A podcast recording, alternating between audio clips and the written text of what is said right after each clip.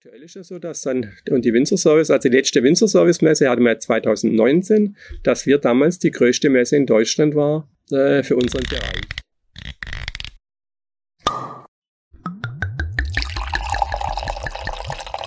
Hey, schön, dass du wieder einschaltest bei Wein verkauft, dem Fachpodcast der Weinbranche.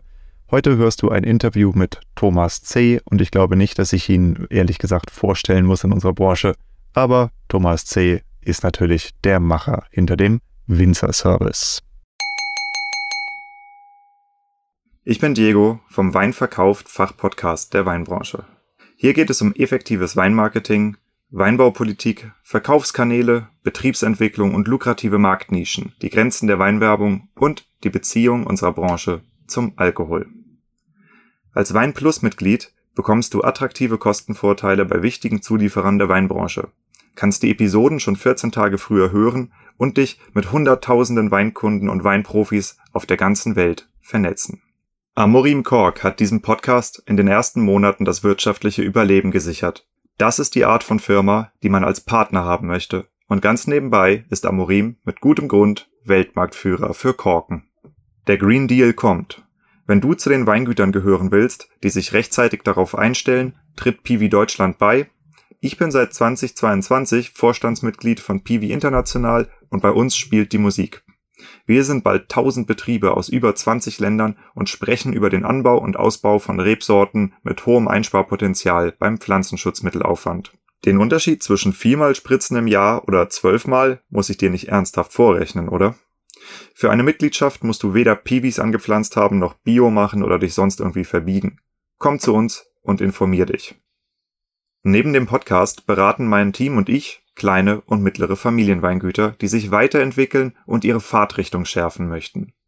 Typische Szenarien sind Generationswechsel, der Übergang von Trauben- oder Fassweinproduktion zur Flaschenvermarktung und der Wunsch, endlich ein Betriebsprofil mit klarer Positionierung zu haben. Du bekommst von uns einen realistischen Betriebsentwicklungsplan, der zu 100 Prozent auf deinen betrieblichen Gegebenheiten aufbaut. Wir wissen, was in puncto Fördergeld abgeht und begleiten dich durch den Designprozess, die Auswahl von Dienstleistern oder Software, um den maximalen Gegenwert deiner Investition zu sichern und schleusen deine Weinmarke ins stark wachsende Netzwerk von Wein verkauft, dem Fachpodcast der Weinbranche. Melde dich einfach für ein Vorgespräch. Nach Neckar-Westheim hat's mich heute verschlagen. Und äh, ich sitze vis-à-vis mit dem Thomas C. Thomas ist nicht ganz unbekannt in der deutschen Winzerszene. Ähm, ein, ich glaube, wer war das denn? Der Michael Schott von der nahe vom Weingut F.A. Schott oder den Schott Bros oder Metal Wines, der hat verschiedene Marken. Der sagte irgendwann mal äh, sagte er zu mir, Diego, Winzer Service, das ist die Startseite aller Winzer. Egal, wo du in Deutschland in einem Weingut bist und den äh, Laptop aufmachst, da ist der Winzer-Service und äh, ich denke, er hat nicht ganz Unrecht damit. Und heute wollen wir ein bisschen in die Geschichte dieses doch sehr bemerkenswerten kleinen Familienunternehmens einsteigen, wie du es so schön sagtest. Thomas, vielen Dank, äh, dass du mich eingeladen hast und ähm, ich würde sagen, wir fangen einfach mal so an, dass du kurz mal einen äh, Einblick gibst, wie der Winzer-Service entstanden ist damals.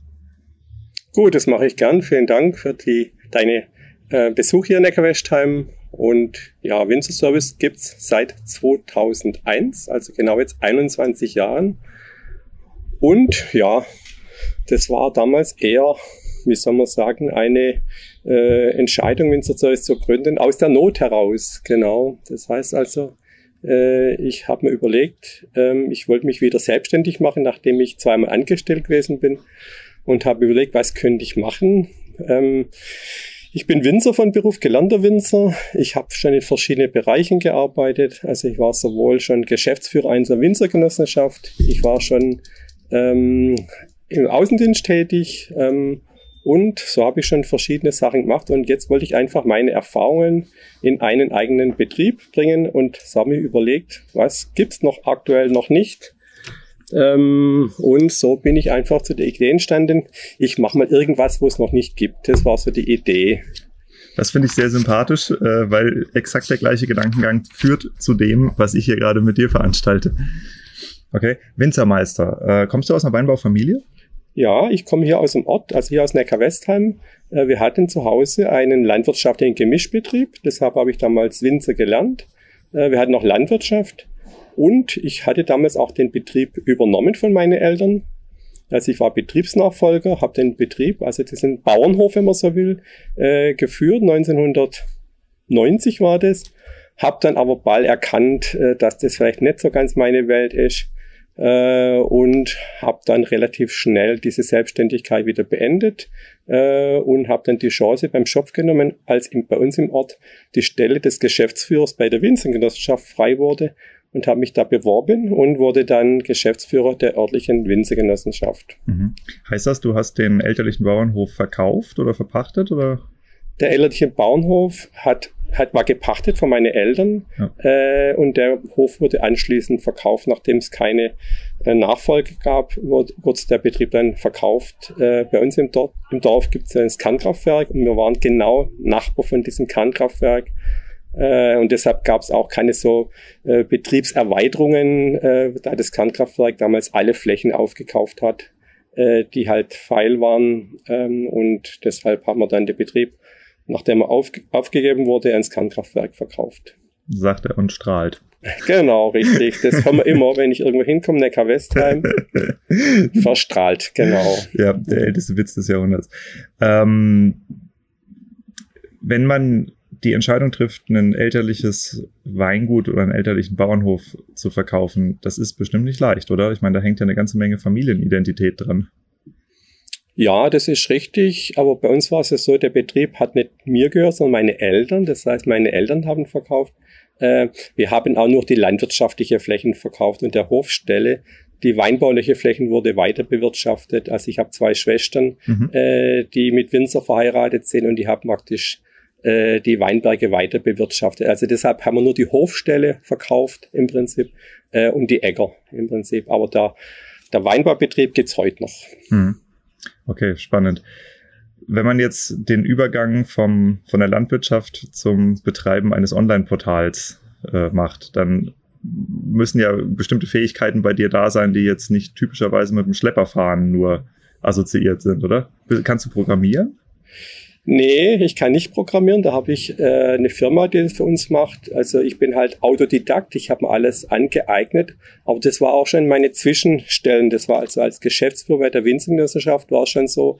Habe ich auch schon äh, Tätigkeiten gemacht, die ich nicht erlernt habe, sondern einfach mir angeeignet habe. Ähm, und so ist das ganze Leben ja im Prinzip. Man muss immer anpassen und so heißt ja nicht, der wird längerfristig überleben. Äh, der alles kann und alles gut macht, sondern der, wo sich am besten anpasst, der Situation anpasst. Und so war es bei mir auch. Wie gesagt, ich bin praktisch von Bauernhof, Weinbau, über Geschäftsführung äh, einer WG, über Außendienst für eine Kellereiartikelfirma zum Job Nummer 4, Winzer Service gekommen und habe hier bei Null angefangen im Prinzip. Das heißt, ich habe damals mein damaliger Job bei der Kellereiartikelfirma in der Pfalz gekündigt, habe gesagt, ich mache mich jetzt selbstständig, und habe praktisch nur mit der Idee meinen Job gekündigt und äh, habe Winzer Service begonnen, ähm, ohne einen Kunden, wenn man so will, äh, nur mit der Idee. Ich bin von vielen belächelt worden. Äh, wie kann man einen, einen sicheren Job aufgeben äh, und was machen, wo es noch gar nicht gibt? Ähm, und aber ich war überzeugt, äh, dass die Selbstständigkeit das Richtige für mich ist. Ähm, und so hat es begonnen und Jetzt, 21 Jahre später, äh, habe ich erkannt, dass es genau das Richtige war. Hm, ja, klingt zumindest so. Ähm, der, die Idee des Winzer-Service damals, wie sah die aus? Gut, also ich habe mir halt überlegt, was gibt's noch nicht äh, und wo kenne ich mich aus? Und da habe ich damals bin ich eigentlich auf ich habe gewusst, ich muss irgendwas mit Dienstleistungen machen. Ich hatte ja keinen Betrieb mehr, wir hatten keine Betriebsstelle mehr. Ähm, und deshalb war klar, ich muss etwas mit Dienstleistungen machen und habe überlegt, welche Dienstleistungen gibt es noch nicht oder welche Dienstleistungen könnte man machen. Äh, und da habe ich 20 Ideen gehabt. Ähm, das Beginn von einer Einkaufsgemeinschaft ähm, über eine Paketversandgemeinschaft, äh, über Internet, über Makler für Weinberge und alles. Also mir sind da viele Sachen eingefallen. Was auch alles Sachen sind, wo ich jetzt Beispiele für aufzählen könnte, die ja umgesetzt sind und die es gibt und die teilweise auch relativ gut funktionieren. Ne? Ja. Witzig. Ja, okay. Und dann hast du dich entschieden, dann. Äh, und so war halt die Idee. Ich habe gesagt, ich muss was machen, ich muss Geld verdienen. Ich war damals 41 Jahre alt, habe gewusst, ich muss noch 20, 25 Jahre arbeiten. Äh, ich will jetzt halt nicht im Weinbau sondern am Weinbau Geld verdienen, wo ich mich auskenne, weil ich mich ja, ich, ich kenne mich, habe mich als, ich kenne mich als im Wein, hm. äh, Weinbau in der Produktion aus. Ich kann mich jetzt in, im Verkauf aus. Ich kann mich im, im Außendienst aus. Also ich habe viele Erfahrungen, äh, die halt viele Winzer, die jetzt nur ein, zwei Karben nicht haben, äh, und habe jetzt halt versucht, diese Sachen umzusetzen ähm, und habe jetzt versucht, diese viele Ideen, die ich hatte, umzusetzen ähm, und dass man durch Geld mitverdienen kann. Das ist eine Grundvoraussetzung, wenn man sowas tut. Wie unterscheidet sich der Winzer-Service heute von dem Winzer-Service vor 21 Jahren? Tja, unterscheidlich im Bekanntheitsgrad natürlich. Also ich habe das jetzt 21 Jahre versucht, Winzer-Service bekannt zu machen. Das war ich so. Ähm, dass wir einfach hier, ich habe bei Null angefangen, wie ich schon gesagt habe. Mittlerweile sind wir jetzt drei Personen, das heißt, es bin ich äh, als Senior, dann gibt's mein Stiefsohn, äh, ist im Betrieb mittlerweile dabei und meine Frau ist auch dabei. Das heißt, aktuell sind wir drei Personen. Ähm, und ja, mittlerweile haben wir halt einen guten Bekanntheitsgrad. Winzer Service, so wie du eingangs gesagt hast, kennt fast jeder. Das ist auch das Schöne, wenn wir irgendwo hinkommen und wir sagen wir, können wir sagen immer, äh, kommen sie vom Windsor Service, sagt, nee, ich bin der Windsor Service. und viele Leute freuen sich dann, dass sie mich mal persönlich sehen, da ich halt in der Regel halt nur online überall vertreten bin. Ähm, du kannst weitermachen. Okay. Gut, ja, und das ist halt jetzt der Unterschied, dass wir halt mittlerweile einen guten bekannten Namen haben, dass wir natürlich mit, mittlerweile tausende Kunden haben. Ähm, und ja, dass wir mittlerweile so weit sind, dass ich jetzt schon äh, über, dabei bin, den Betrieb langsam irgendwann zu übergeben, die nächste Generation. Ähm, und das macht natürlich Spaß, wenn man sieht, dass man von einer Idee, sagen wir es mal so, äh, einen Betrieb äh, aufgebaut hat, nur mit Ideen ähm, und dass es auch gut funktioniert. Hm. So, ähm, aus unternehmerisch, unternehmerischer Sicht ähm, interessiert mich immer sehr bei neuen Ideen, die verwandeln sich ja meistens ein bisschen. Also die sehen in der Regel später in der Praxis nicht so aus, wie man sich das vorgestellt hat im Reißbrett. Und äh, was waren bei dir die Überlegungen, die du hattest, äh, wie du Geld verdienen kannst mit dem Winzer Service und was davon hat funktioniert, was hat nicht funktioniert? Also wir haben einige Sachen probiert. Das war diese Einkaufsgemeinschaft zum Beispiel. Und damals war vermutlich die Zeit nicht reif. Da haben also, da haben keine, also wenig Betriebe mitgemacht und das haben wir dann gleich wieder beendet. Ähm, und so haben wir halt immer versucht, wie kann man auch Geld verdienen.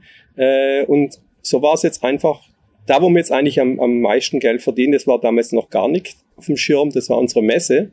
Ähm, also wir machen ja im Prinzip zwei Punkte das ist mittlerweile. Das heißt, einerseits dieses Anzeigenportal, nennen wir es mal so, und das zweite unsere Messe. Das Anzeigenportal, das ist das, was unser Tagesgeschäft ist, wo wir jeden Tag machen. Äh, und da ist halt mittlerweile so, dass die Kunden halt was bezahlen, wenn sie bei Winzer Service äh, anbieten.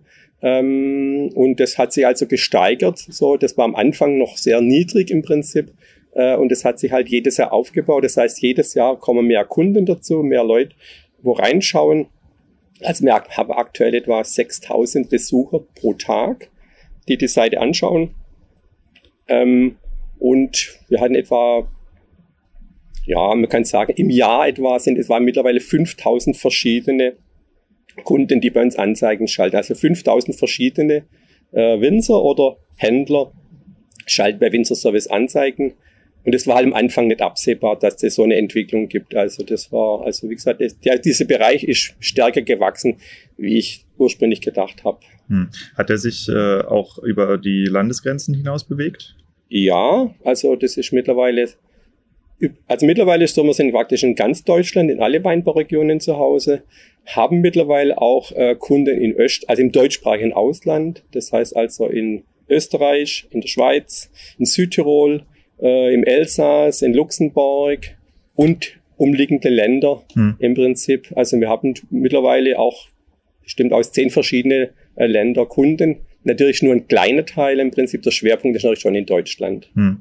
Und äh, hat sich das auch in, auf andere Branchen ausgeweitet? Weil ich meine, Obstbau und Weinbau zum Beispiel ist jetzt ja auch nicht so weit auseinander okay, unsere Firma heißt Winzer Service, haben wir uns damals den Namen überlegt. Ich heiße Thomas C. und C, Firma C, das hört sich ein bisschen komisch an, deshalb habe ich mir damals den Namen überlegt und deshalb haben wir da, okay, der Name muss Programm sein, deshalb heißt halt unsere Firma Winzer Service, Dienstleistungsagentur. Hm. Ähm, das ist ja jetzt für den Bereich Obstbau und Brennerei ein bisschen hinderlich, sagen wir es mal so, ähm, weil halt der Name Obstbau und Brennerei nicht dabei ist. Ähm, aber es gibt natürlich in Deutschland und auch in Österreich und der Schweiz viele Gemischbetriebe, die neben Weinbau noch Obstbau äh, und Brennerei haben und deshalb haben aus diesem Bereich mittlerweile auch einige Kunden. Hm. Ja, ich sag mal gerade, was, was die Anbaumaschinen angeht, also ob ich jetzt den Mulcher benutze, weil ich Winzer bin oder weil ich irgendwie Himbeeren anbaue, das macht dann auch keinen Unterschied, ne? Genau. Ja.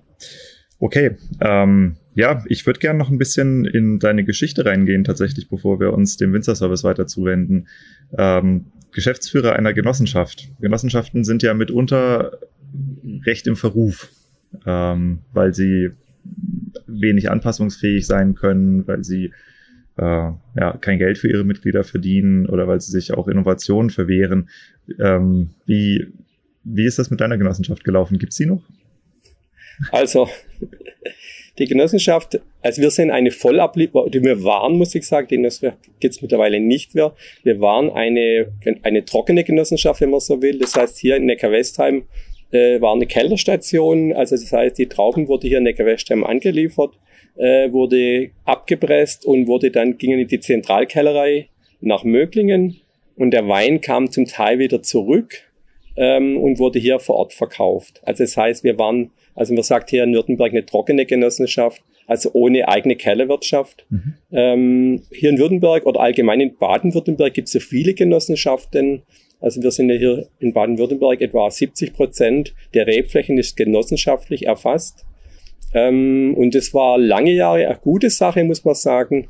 Ähm, aber aktuell ist so, dass viele Genossenschaften fusionieren müssen und so ist es auch bei unserer Genossenschaft gewesen, wo ich da Geschäftsführer war, dass die Genossenschaft es mittlerweile nicht mehr gibt. Die hat also mit einer Nachbargenossenschaft fusioniert, da einfach äh, die, die wirtschaftliche Grundlage nicht mehr gegeben waren. Das heißt also, die Winzer haben einfach weniger Geld verdient, ähm, weil der, der Genossenschaftsbetrieb zu viel Geld gekostet hat. Ähm, und ja, wenn man so eine Genossenschaft fusioniert, also ich, ich frage jetzt mal in dem Bereich wirklich komplett als Anfänger, weil ich habe mich mit dem genossenschaftlichen Weinbau noch nie so richtig intensiv auseinandergesetzt. Ich habe im Rheingau Winzer gelernt und äh, kenne eigentlich nur die Flaschendirektvermarktung. Das ist das, womit ich mich ganz gut auskenne. Ähm, wenn ich mir jetzt so eine Fusion vorstelle, dann klar, ich kann äh, die Kosten der Genossenschaft äh, senken, Ne? Das ist mir klar, aber ich habe ja auch eine wesentlich größere Menge, die ich zu vermarkten habe. Stellt das nicht ein Problem dar? Weil ich dachte, dass genau da das Problem der Genossenschaften liegt, dass sie nicht genug verkauft kriegen. Okay, das eine sind die Kosten und deshalb fusionieren halt viele Betriebe, um Kosten zu sparen. Ähm, und ähm, natürlich hier, wenn man die Kosten spart, kann man natürlich mehr Weingeld aus, den Mitglieder ausbezahlen. Ja. Ähm, und wenn man durch jetzt eine größere Einheit ist, kann man natürlich besser auf dem Markt auftreten, äh, wenn man halt nur die ganz kleine Genossenschaft ist. Also die größere Genossenschaften, die haben halt bessere Vermarktungsstrukturen, die haben Außendienstmitarbeiter, die haben hm. Agenturen, wofür sie arbeiten. Ähm, und das haben halt so kleinere Genossenschaften, wie bei uns zum Beispiel in Neckar-Westheim, diese kleine Genossenschaft mit 80 Hektar, 90 Hektar. Okay, also, das ist wirklich klein, ne? Ja, wir hatten da einfach, äh, sind einfach nicht so organisiert gewesen. Hm. Und deshalb, ich sage mal, Genossenschaft in grundsätzlich muss ich sagen, hier in, in Baden-Württemberg ist es eine gute Sache, dass es Genossenschaften gibt. Deshalb gibt es bei uns ja auch viele äh, Winzer, die halt äh, Gemischbetriebe sind, die wir sowohl Weinbau haben, ähm, wie dann noch Landwirtschaft dabei haben. Oder es gibt auch viele Winzer, die das im Nebenerwerb machen im Prinzip. Äh, und da können die halt, wie gesagt, äh, ihre Trauben produzieren, bei der Genossenschaft abliefern äh, oft ist im gleichen Ort oder mhm. im Nachbarort. Und bis jetzt so schlecht war die Sache nicht. Was jetzt eher halt schlecht ist, dass halt aktuell so, dass die, speziell hier in Baden-Württemberg, äh, dass halt die Auszahlungsleistung, also sprich das, was die Winzer bekommen, dass es halt jedes Jahr gerade bei der Genossenschaft jetzt zurückgeht. Ja. Hm. Also es stagniert nicht nur, es geht zurück. Geht zurück, ja. ja. Oder anders ausgedrückt, die Kosten steigen, äh, der Weinpreis steigt nicht in diesem in dieser Konstellation, wie eigentlich, wie eigentlich, wie das eigentlich sollte, sagen wir es mal so. Hm. Ja. Weißt du, woran das liegt? Hm. Nee, also wenn man, ich glaube, wenn man das wüsste, äh, wenn ich das wüsste oder wenn andere das wüssten, dann würde man das jetzt sofort ändern im Prinzip. Also ähm, liegt es am Ruf, ähm, liegt es am an der Größe, also ich, ich kann es nicht sagen. Also wie gesagt, es, es ist einfach, ich glaube, es ist auch ein bisschen ein Problem hier bei uns, der Name äh, Württemberg oder Baden, Baden, Weinberg Baden, ähm, ist einfach, wir haben nicht gerade aktuell der beste Ruf. Wir hatten schon einen sehr guten Ruf gehabt, ähm, aber aktuell ist der Ruf leider aus welchem Grund auch, wo keiner so richtig weiß, nicht mehr ganz so gut. Hm. Lag es vielleicht früher in der Marketing-Sache? Früher haben wir gesagt, äh, die Württemberger trinken den Wein selber. Also das war oft so viele Betriebe, hat keine große Werbung machen müssen. Dann wurde der Wein bei uns, also hier äh, ist der Pro-Kopf-Verbrauch liegt ja wesentlich höher äh, in, in Baden-Württemberg wie im, im Rest Deutschland. Ähm, und da haben wir halt viele Weine direkt hier verkaufen können. Äh, vor allem haben wir halt gemerkt, ups, jetzt kommen die ausländischen Weine auf den Markt. Äh, es wird immer schwieriger, Wein zu verkaufen. Und vielleicht haben wir da ein bisschen ist zu spät reagiert. Ich weiß es nicht. Also ich kann es nicht sagen. Ich bin ja nicht mehr in der Genossenschaft tätig und habe auch kein Amt mehr. Hm. Ähm, ja.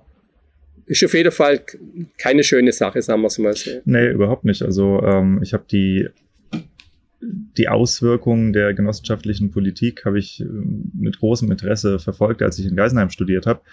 Und ähm, da gab es eine Folie, der deutsche Weinmarkt, wo der einfach strukturell, also wie so ein Organigramm aufgebaut war. Was haben wir eigentlich für Produzentenstrukturen, was haben wir für Handelsstrukturen ähm, und wie bewegen die sich oder verändern die sich äh, einmal äh, in Volumina, also produzierte Hektoliter und einmal in Umsatz. Und in den Jahren, in denen ich in Geisenheim war, ist die Zahl der Kleinstbetriebe, also unter zwei Hektar, um 25 Prozent geschrumpft. Und das hat mich ziemlich schockiert in fünf Jahren. Also das ist ja, das können wir ja als Massensterben bezeichnen. Ähm, ich nehme an, dass viele von diesen Betrieben entweder Genossenschaftswinzer, Traubenlieferanten, ähm, also alle waren, die entweder rund um den Fassweinmarkt oder um den Traubenmarkt äh, sich getummelt haben und man das am Flaschenwein direkt gar nicht so sehr merkt, ja, weil die Flaschenweingüter sind ja eher die Profiteure, die können die Flächen dann aufkaufen ähm, aber das ist was, äh, was mich sehr ins Denken gebracht hat und äh, tatsächlich auch, äh, wenn ich über die Weinbranche berichte, also ich berichte ja selbst relativ viel jetzt äh, meinem Job gemäß über die Weinbranche, aber ich lese natürlich auch viel, sei das jetzt Meininger, sei das Weinfluss, sei das äh, selbst was wie Agrar heute oder so, wo ich äh, rumgucke. Ähm, es wird fast nur über die Flaschenweinproduzenten gesprochen und der Weinbauer hat eben noch diese ganz andere Dimension, über die nur sehr selten gesprochen wird. Ja. Und äh, deshalb frage ich nach, weil das, ist, das interessiert mich sehr, dass ähm, in, in, in dieses äh,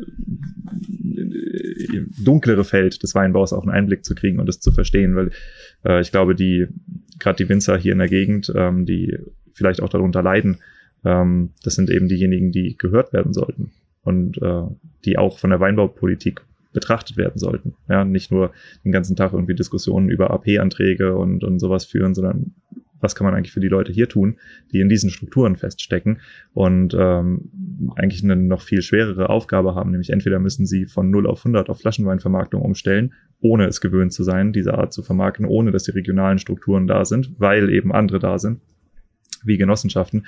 Wie geht man damit um? Das ist ein, ist ein branchenweites Thema, das mich sehr umtreibt tatsächlich. Aber wir verlieren uns in der Genossenschaft. Ich fand es nur sehr interessant. Ich wusste nicht, dass du Geschäftsführer von einer warst. Ähm, sich der Situation anpassen, das ist ein Stichwort, das du eben gebracht hast. Ähm, wie hat sich der Winzer Service der Situation angepasst? Du hast ja, wenn du gegründet hast, zu Zeiten der Telekom-Blase oder sowas schon als Online Geschäft fungiert. Also das heißt, du hast eine ganze Menge Veränderungen in der Online-Welt mitgekriegt. Tja, es hat sich viel verändert die letzten 21 Jahre, das ist richtig. Damals hat es noch kein Smartphone gegeben zum Beispiel. Also da war alles, was Internet war, war halt im Büro, sagen wir es mal so, am Computer. Laptops war auch noch nicht so verbreitet. Und deshalb bin ich oft am Anfang belächelt worden, dass viele Winzer gesagt haben, tja, äh, Internet, das, das ist damals nur mit Spielereien äh, gleichgesetzt worden. Ähm, und deshalb wurde ich am Anfang sehr belächelt, sagen wir es mal so. Also es hat sich, wie gesagt, sehr viel geändert in diesen 21 Jahren. Ähm, und mittlerweile hat jeder Winzer hat ein Smartphone äh, in der Tasche und, und er kann in der Pause geschehen bei Winzer Service reinschauen. Äh, das war halt früher nett. Also ich habe am Anfang, wo ich gestartet bin, habe ich viele Anrufe bekommen. Da habe Leute angerufen, ältere Leute, und habe gesagt, auch ich, ich kann jetzt eure Seite anschauen, aber eine Anzeige schalten äh, oder irgendwas machen kann ich nicht heute Abend, wenn der, der Sohn daheim ist oder die Tochter daheim ist, dann werden wir aktiv werden. Äh, und mittlerweile ist so, mittlerweile haben wir Kunden, äh, die sind schon 70 und älter und, und können jetzt auch Anzeigen schalten und können sich im Internet bewegen.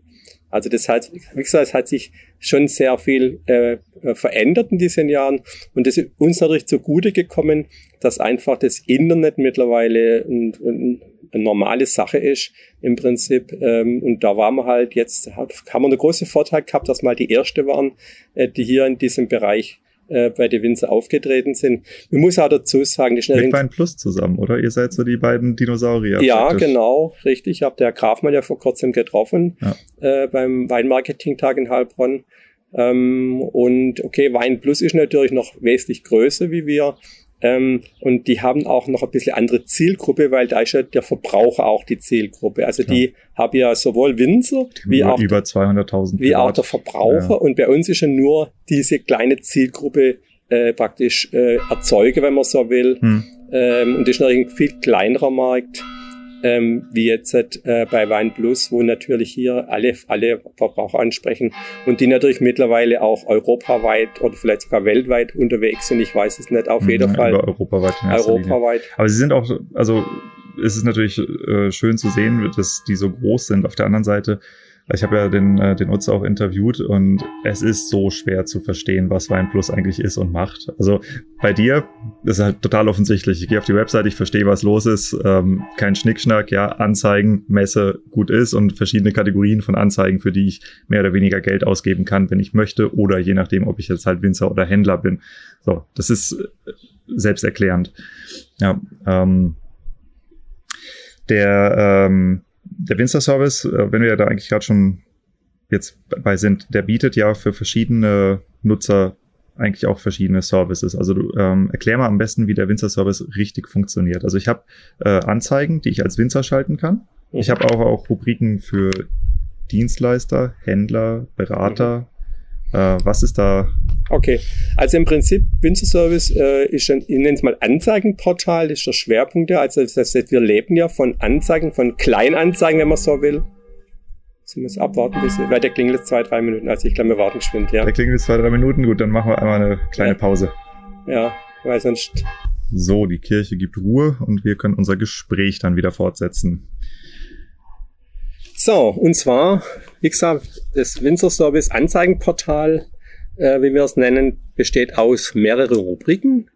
Ähm, und zwar Zielgruppe, wie schon gesagt, ist Weinbau, Obstbau und Brennerei. Und deshalb gibt es halt verschiedene Rubriken genau für diese Branchen. Die Hauptgruppe, die meistbesuchte Gruppe und wegen dem viele Leute reinschauen, wenn es ist die Gebrauchmaschinenbörse. Also das ist das auch, wo natürlich viele Leute sprechen, hast du schon mal beim Winzer Service geschaut oder ich habe das bei Winzer Service gesehen.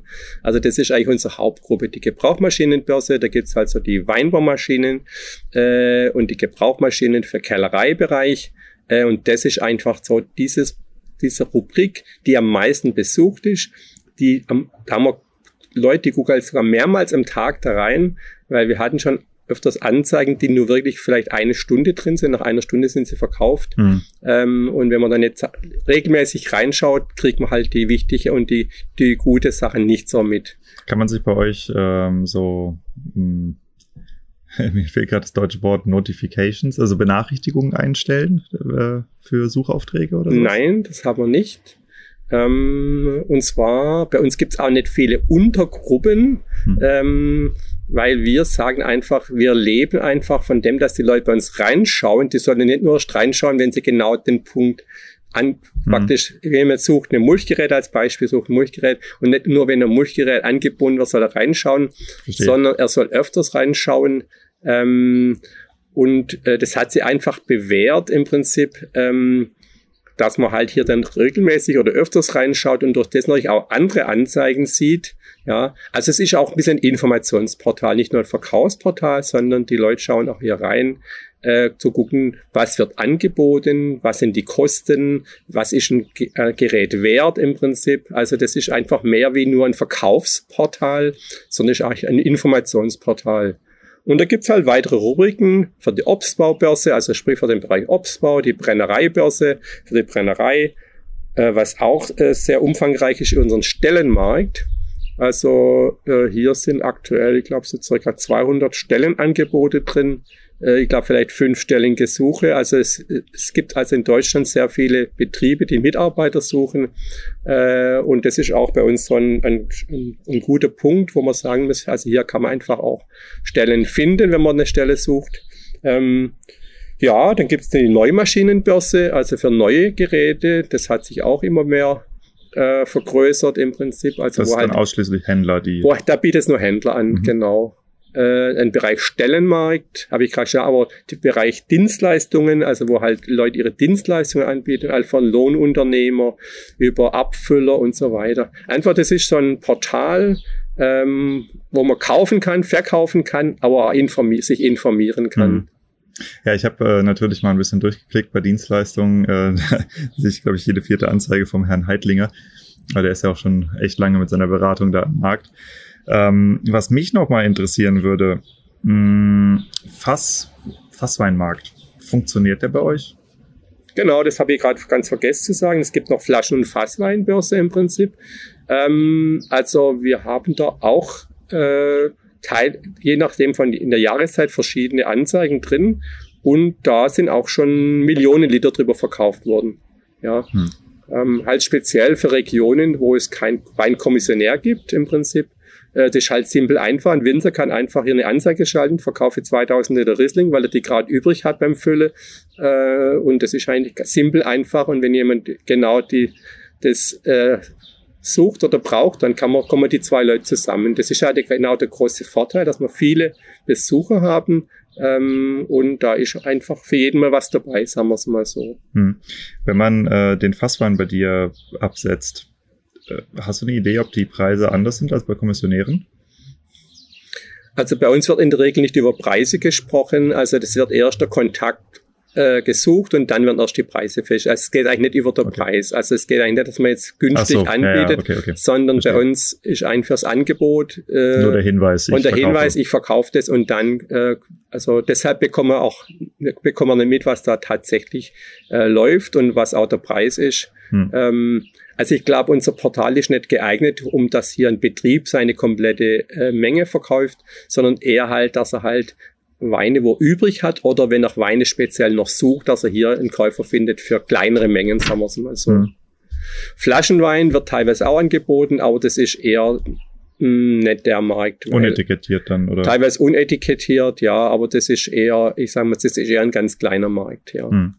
Ja, das wäre jetzt auch nichts, was mir so aufgefallen ist in den, in den letzten Malen. Okay, also das heißt, ähm, der Winzer-Service funktioniert da relativ simpel. Ähm, die Anzeigenkategorien, wie sind die aufgegliedert? Also es gibt, wie eingangs gesagt, es gibt also Gebrauchmaschinenbörse, da gibt es also dann äh, Weinbaumaschinen und Kellereimaschinen. Es gibt also nur diese zwei Rubriken, entweder Verkäufe oder Kaufgesuche.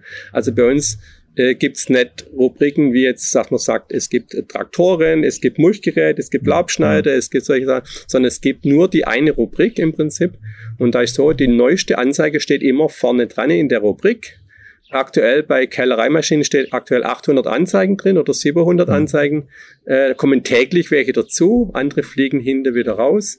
Ähm, und so kann man halt mit kurz durchschauen, durch, durchscrollen, sagen wir es mal so, und kann die, gucken, was hier angeboten wird. Es gibt auch eine Suchfunktion, also wenn ich nur etwas Bestimmtes suche, kann ich einfach den Begriff eingeben. Ähm, aber ähm, also wie gesagt, wir haben relativ wenig Rubriken, hm. ähm, weil wir einfach sagen, die Leute, wo hier bei uns also die Winzer äh, oder die Obstbauer oder die Brenner, die sollen einfach öfters mal bei uns kurz mal reinschauen. Man muss ja nicht alle Anzeigen durchlesen, sondern kann praktisch in Kurzform über die Anzeigen drüber scrollen äh, und kriegt dann relativ schnellem Blickwinkel äh, mit, was hier alles angeboten wird. Mhm, ja. Also wir wollen keine Datenbank sein, äh, sondern ein Informationsportal. Mhm, ja, ich schaue gerade drüber. Ja, spannend. Ähm, wenn ich jetzt als Winzer etwas einstellen möchte, also ich gehe mal davon aus, dass ein Großteil der Weinbaubetriebe weiß, wie die Seite funktioniert, ähm, aber es ist tatsächlich immer wieder überraschend, wie viele Menschen doch in ihrer eigenen Blase vor sich hin doktoren.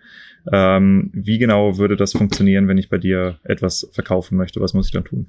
Also bei uns geht alles online. Das heißt also, es gibt Formulare, also es gibt ein Formular zum sich registrieren. Es gibt ein Formular Anzeige aufgeben im Prinzip. Hm, und da, sehr fett orange oben links.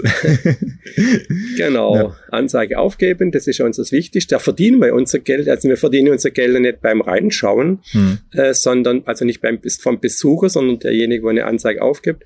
Und bei uns gibt's auch ein ganz relativ einfache Preisstruktur, was wir halt für Winzer anbieten. Da gibt's eine Einzelanzeige ähm, bis 29 Worte, das kostet 21 Euro. Und da gibt's eine Maxi-Anzeige bis 60 Worte, das kostet 33 Euro und da gibt's die Anzeigen Flatrate. Mhm. Und die Anzeigen Flatrate, das ist das, was wir empfehlen, was wir, was wir äh, empfehlen, Leute, dass das die Winzer abschließen. Das ist, das kostet 39,98 Euro und man kann mit den 39 also ein Jahr lang beliebig viele eigene Anzeigen bei Winzer Service schalten. Und so ist auch bei uns aktuell, kann man sagen, 80 Prozent der Anzeigen, bei uns läuft, läuft über diese Anzeigen Flatrate. Also das, das heißt, amortisiert sich ja extrem schnell gegenüber den Einzel- oder Max Genau, wenn man zwei Anzeigen schaltet, haben wir das schon. Und die Anzeigen, äh, sind die dann auch beliebig groß? Ähm, also man kann aktuell bei uns Anzeigen schalten in der normale Rubrik bis 100 Worte, äh, im Stellenmarkt bis 200 Worte. Okay. Und pro Anzeige sind maximal neun Bilder möglich. Das heißt, äh, der Winzer schaltet die, An tut die Anzeige hier praktisch online aufgeben. Wir schauen dann alle Anzeigen an. Also die Anzeigen erscheinen nicht automatisch, sondern wir schauen die Anzeigen an, überprüfen die, damit hier auch nicht irgendwie äh, falsche Sachen drinstehen, schauen, ob die Rubrik stimmt, ob auch Kontaktdaten stimmen, äh, ob auch keine Betrugsanzeige dabei ist äh, und schalte die Anzeige dann frei. Innerhalb mhm. von kurzer Zeit erscheint die Anzeige dann online und ist dann zwei Monate online. Zwei Monate. Kann man Links in die Anzeigen reinsetzen?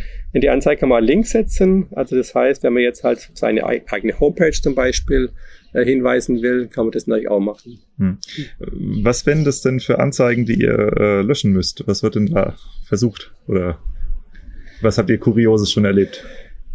Also es gibt natürlich wie überall im Internet auch, sind auch Betrüger unterwegs und so gibt es ab und zu mal bei Windsor Service, dass hier auch äh, jemand eine Anzeige schalt, schaltet, eine Betrugsanzeige. Also das heißt, jemand äh, versucht hier an das Geld anderer Leute zu kommen ähm, und Beispiel, also einmal hat man eine Anzeige, also es kommt eher selten vor natürlich, weil wir sie ausfiltrieren im Prinzip, aber wir haben nicht oft die, wir müssen es nicht oft ausfiltrieren. Mhm.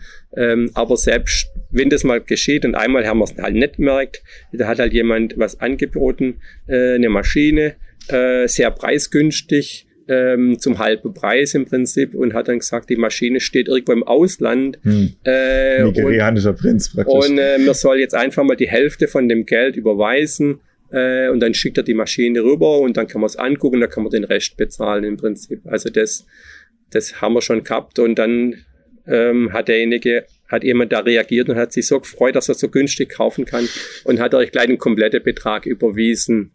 Ja, aber das ist schon ein bisschen Mhm. Gier frisst, frisst Hirn, sagen wir es mal so. Ja, also wenn man ein bisschen logisch denkt, hat, hätte es gar nicht sein können, da sowas. Also wie gesagt, das ist eher die Ausnahme und das, damit sowas nicht passiert, schauen wir halt alle Anzeigen vorher an. Ähm, und das ist natürlich auch äh, das, was bei uns, äh, deshalb sind wir auch ständig online. Also wir arbeiten sieben Tage die Woche an unserem Anzeigenportal äh, sind auch telefonisch erreichbar. Am Sonntagmittag hat jemand angerufen äh, und war dann überrascht, dass nicht der AB hingeht, sondern dass ich persönlich hingegangen bin und hat sich dann gefreut, äh, dass ich, dass man einfach hier auch äh, praktisch äh, persönlich jemand erreicht. Hm. Das waren jetzt die Preise, die du genannt hast für Weinbaubetriebe, richtig? Es gibt genau, eine andere richtig. Preisstruktur. Genau, also wir unterscheiden äh, für Preise für Winzer, Obstbauer und Brenner, sagen wir es mal so. Und das Zweite, es gibt sogenannte Händlerpreise bei uns. Äh, das heißt, wenn wir haben halt Händler, die schalten eine, zwei, drei Anzeigen pro Jahr und wir hatten auch Händler, die schalten also bis zu 100, 200. Also wir hatten auch Händler, ich glaube, einer schaltet 400, 500 Anzeigen im Jahr im Prinzip und die können natürlich das nicht für 39,98 Euro machen, sondern da gibt es einen sogenannten Staffelpreis. Das heißt, die müssen für jede Anzeige bezahlen und je mehr Anzeigen sie bezahlen, je mehr Anzeigen sie schalten pro Jahr, desto günstiger ist der Einzelanzeigenpreis. Mhm. Also beim Händler beginnt es bei 11 Euro pro Anzeige und geht runter bis 5 Euro pro Anzeige. Also es gibt einfach hier, ähm, die, die, die Händler müssen auch nicht festlegen, wie viele mhm. Anzeigen sie schalten wollen, sondern wir sammeln die Anzeigen und den halbjährlich im Nachhinein abrechnen. Mhm. Und was ist jetzt mit äh, Anzeigen, wie ich hier sehe, äh, Lohnunternehmen, oder Investorenbegleitung, was haben wir hier noch, äh, Kompostservice, solche, weil das sind ja weder Händler noch Winzer. Ja, also wir unterscheiden halt, wenn es Gewerbebetriebe sind, äh, die sowas gewerblich machen, äh, dann sind es bei uns Händleranzeigen. Also wir nennen das halt Händler, das, damit wir Namen haben, auch so mhm. gewerbliche äh, laufen auch als, als Händler im Prinzip. Mit diesem Staffelpreis dann? Mit diesem Staffelpreis. Okay. Genau. Gut. Ist einfach so ein Winzer, äh, wo was zu verkaufen hat, der kann ja nicht ständig was der hat im Jahr, also im Durchschnitt, die wo eine Flatrate haben, die haben im Schnitt von alle Kunden, haben die im Jahr, glaube fünf oder sechs Anzeigen. Ja. Jetzt bei den Händlern, wir haben halt Händler, der schaltet nur eine, zwei Anzeigen, wir haben auch Händler, die schalten als 20, 30, die verkaufen ja was und die können, die haben eine Halle voll mit Produkte und die, die können dann jeden Tag Anzeigen schalten. Mhm, ja, äh, und das müssen wir halt ein, ein fairer Weg finden und ich, das machen wir schon viele Jahre so und das hat sich eigentlich bewährt. Äh, und sowohl die Winzer sind zufrieden mit dieser Preisstruktur. Äh, wir haben noch nie Preise erhöht für die Winzer. Also Winzer Service gibt es jetzt seit äh, 21 Jahren. Die Flatrate gibt es jetzt 15 Jahren und die hat vor 15 Jahren schon 39,98 gekostet und kostet halt immer noch 39,98. Aber noch kein einziges Mal Preis erhöht. Ähm, aber aufgrund dessen, dass, natürlich, dass wir jedes Jahr mehrere Kunden haben, haben wir eigentlich jedes Jahr ein bisschen mehr verdient. Also wir haben das wieder aufgefangen. Hm. Ja, das ist so eine gute Sache. Also äh, ich finde das tatsächlich auch ein ganz, ganz angenehm, dass äh, das Preis-Leistungs-Verhältnis scheint sehr fair zu sein beim Winzer-Service. Also wenn ich mir mal überlege, ähm, auch als wenn ich jetzt ein Unternehmen bin, ein größeres Unternehmen, was in den Weinbau rein verkaufen möchte, ähm, die Anzeigenkosten, die in Printmagazinen teilweise aufgerufen werden oder so, das, das sind halt paar Nullen mehr. Ja, durchaus. Ja, okay, wir sind halt ein Mitbewerber von den Fachzeitschriften. Und früher waren in den Fachzeitschriften, war ja egal in welchem Bereich, waren immer so kleine so Stellenanzeigen und Verkaufsanzeigen drin und alles Mögliche.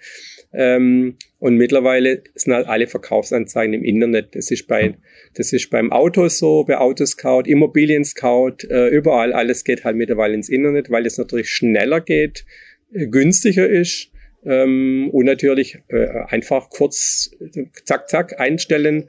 Äh, wenn man früher halt in der landwirtschaftlichen Fachzeitschrift äh, eine Anzeige geschaltet hat, äh, da gab es Zeitungen, die sind einmal in der Woche erschienen. Es gab welche, die nur einmal im Monat. Ähm, haben wir eigentlich einen Monat warten müssen, bis man wieder neue Anzeigen schalten kann. Und das geht halt im Internet alles viel schneller und einfacher und günstiger natürlich. Hm. Was hat es mit der Rubrik Fachzeitschriften auf sich? Also da sind ja jetzt einige Fachzeitschriften drin. Einige von einem großen Anbieter, würde ich sagen, sind auch alle nicht drin. Ähm, sind das Partnerschaften oder? Ähm, also wir nehmen es weiter vorne anfangen. Das, das war, wo wir Windsor Service gestartet sind, wo wir belächelt wurden damals, habe ich gesagt, Leute, ich mache mal hier eine Internetseite, wo für die Winzer interessant ist und haben halt überlegt, was können wir alles hier reinschreiben.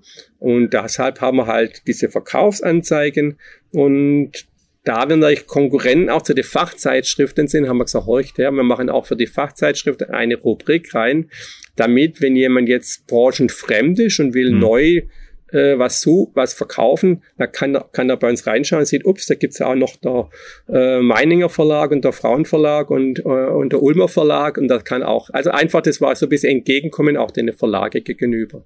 Mhm. Also das sind keine wirtschaftliche Sachen, da verdienen wir auch nichts.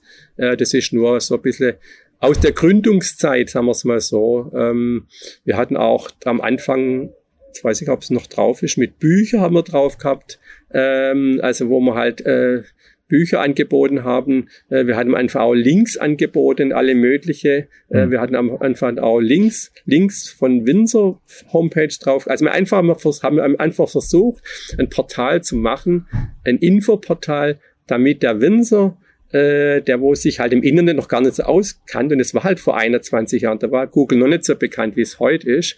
Ja, ähm, und da habe ich gesagt, ich mache eine Seite, äh, da ist die Windsor. Hm äh, hier eine Seite haben, wo sie viele Informationen finden. Weinsprüche und Humor gibt's sogar noch, ja. Genau, das war auch so eine Rubrik. Die haben wir dann auch lange immer fortgeschrieben im Prinzip. Ähm, also es, es ist ein, einfach eine Seite. Sammelt sich was an, ja. Genau. Ja. Ähm, die Messe. Ich denke, das ist ein, ist ein wesentlicher Block, den wir nicht auslassen dürfen. Und zwar, ähm, was mich wirklich ernsthaft interessiert, ähm, ich glaube, dass Corona Messen ganz schön angeschossen hat. Und wenn ich mir angucke, äh, Messen wie die Intervitis, ähm, ich meine, du wirst ja wahrscheinlich noch besser informiert sein als ich, was da los ist. Ähm, aber die Frage ist ja, wie viele Messen gibt's und wie ist das Preis-Leistungs-Verhältnis von Messen noch? Und ähm, wie, wie sieht's bei euch aus im Winzer-Service? Okay, ich glaube, Corona ist ein Problem, aber es ist eher ein Strukturproblem in, als in unserem Bereich. Also das heißt, früher gab es ja viel, viel mehr Weinbaubetriebe in Deutschland, wie es aktuell gibt. Also das heißt, die Betriebsentwicklung hat sich natürlich in die negative Richtung entwickelt. Das heißt also, äh, früher es mal, glaube 60, also statistisch sind 60.000 ja. Betriebe gegeben und heute gibt es nicht mal mehr wie die Hälfte, die Hälfte ist. Ähm, ich glaube 12.000 ja. äh, Weinproduzenten, also Traubenproduzenten und 60.000 waren es in den 70ern. Ja, also das ist das eine Thema. Ja. Und wie gesagt, früher gab es eigentlich nur eine, in Deutschland gab es nur eine Messe, das war die Intervitis, das war eine internationale Messe. Die gibt es also schon seit 50, über 50 Jahren. Ähm, die hat alle drei Jahre stattgefunden und da sind Besucher aus ganz Deutschland und als aus der halben Welt gekommen, sagen wir es mal so. Und das war die Messe im Prinzip. Also es sind welche von Amerika kommen, von überall her. Und die Messe hat sich halt leider ein bisschen in die falsche Richtung entwickelt. Ähm, die wurde immer kleiner und dann gab es halt Konkurrenzmessen. Eine Konkurrenzmesse ist dann, war dann die Messe in Niederolm. Die Agrartage. Die Agrartage in Niederolm, die haben sich sehr positiv entwickelt. Ähm, und dann habt immer mehr Leute gegeben, die halt gesagt haben, okay, ich gehe nicht mehr auf die Intervitis, ähm, sondern ich gehe halt jetzt zur günstigeren Messe und das war dann halt die Agrartage und sind dann zu den Agrartagen gegangen. Ich bin eigentlich zur Messe, zur Messe gekommen, um Winzerservice bekannter zu machen. Also ich bin eigentlich früher Besucher aus alle Messen gewesen. Also ich habe äh, in der Wittis äh, war ich am Anfang Besucher, später war ich Aussteller. Bei der Agrartage war es selbe. Äh, und so habe ich einfach immer äh, geschaut. Ähm, ich habe mich halt überlegt, wie kann man Winzerservice bekannter machen äh, und habe die Messen mal alles genau von vorne und von hinten angeschaut und habe eigentlich gedacht, das könnte man noch besser machen. Und so bin ich eigentlich zu meiner eigenen Messe gekommen, wo ich gesagt habe, äh, das können wir, wir können das einfach ähm, preisgünstiger machen, äh, wir können mehr bieten und so bin ich praktisch jetzt zum zu meinem Messethema gekommen. Hm. Ähm, ja, und aktuell ist es so, dass dann und die Winzer Service, also die letzte Winzer Service Messe hatten wir 2019, dass wir damals die größte Messe in Deutschland war äh, für unseren Bereich. Das heißt, die Intervitis haben wir überholt äh, und die Agrartage in Niederolm, wo jetzt in Mainz sind, haben wir da auch überholt mittlerweile auf, aufgrund der Größe. Was ist der Erfolgsfaktor? Okay, man ist einerseits haben wir einen Bekanntheitsgrad, also so wie man schon gesagt, Windsor Service kennt jeder im Prinzip. Äh, dann bieten wir noch ein gutes Preis-Leistungs-Verhältnis. Ähm, wir haben ein ganz kurzer äh, Weg im Prinzip. Das heißt also, bei uns ruft man an und da ist man gleich beim Chef oder beim Juniorchef dabei und nicht wie in einer Messegesellschaft, wo halt irgendeine äh, Messe-Mitarbeiter äh, oder Mitarbeiterin ist. Ähm, und dann halt machen wir unsere Messe jetzt mittlerweile in einer Profi-Messehalle. Äh, also zum halt zum sehr günstiger Preis. Ich denke, Preis-Leistung ist halt das Thema. Ähm, bei uns gibt es sowohl kleine Aussteller wie auch große Aussteller. Also es hat sich einfach so entwickelt die letzten äh, sieben Jahre. Ähm, ja, und jetzt sind wir halt in dem Punkt, wo wir sagen, okay, die Anzahl der Winzer wird immer weniger. Jeden, jedes Jahr hören welche auf. Und jetzt gibt's halt aktuell noch zwei große Messen. Das sind die Agrarwintertage in Mainz und unsere Messe. Und jetzt wäre einfach die Zeit, dass man sagt, Leute, eine Messe pro Winterhalbjahr würde reichen. Wir brauchen eigentlich keine zwei Messen, sondern eine würde reichen. Das wäre einfach im Wirtschaftlichen. Jetzt, ich bin Unternehmer, ich denke wirtschaftlich. Die Aussteller sind alle Unternehmer. Ähm, und ja, und das ist an diesem Thema kämpfe ich gerade. Heißt, du möchtest den DLR dazu kriegen, dass sie bei dir mit einsteigen? Nein, ich will, dass sie, äh, dass wir in einem Winterhalbjahr nur eine Messe haben. Das heißt, in einem Jahr äh, die Agrarwintertage in Mainz ist und im nächsten Jahr die, die unsere Winterservice-Messe in Karlsruhe. Das hat halt der Vorteil für die Besucher. Äh, sie müssen nicht überlegen, wo gehen sie hin, sondern die hätten einfach in einem Jahr eine, eine eine Richtung, wo sie hingehen. Und bei der Aussteller ist es ähnlich. Sie kennen eine Messe. Sie müssen nicht äh, sich auf zwei Messen äh, ausstellen oder sich entscheiden, zu welcher Messe gehen, sondern wirtschaftlich wäre es einfach am sinnvollsten, wenn wir eine Messe hätten. Das diskutiere ich schon einige Jahre. Viele Aussteller finden das auch gut und würde das auch sofort begrüßen. Ähm, aber sie sagen natürlich, okay, ich habe jetzt viele Jahre äh, bei den Agrartage mitgemacht und ich will da ein, nicht wegbleiben im Prinzip. Also deshalb einfach auch die Verbindung zu, das verstehe ich natürlich auch. Aber man muss Visionen im Leben haben und das ist meine Vision, ähm, dass wir hier das mal irgendwann noch hinbekommen. Hm. Was wäre der Benefit für die Agrartage?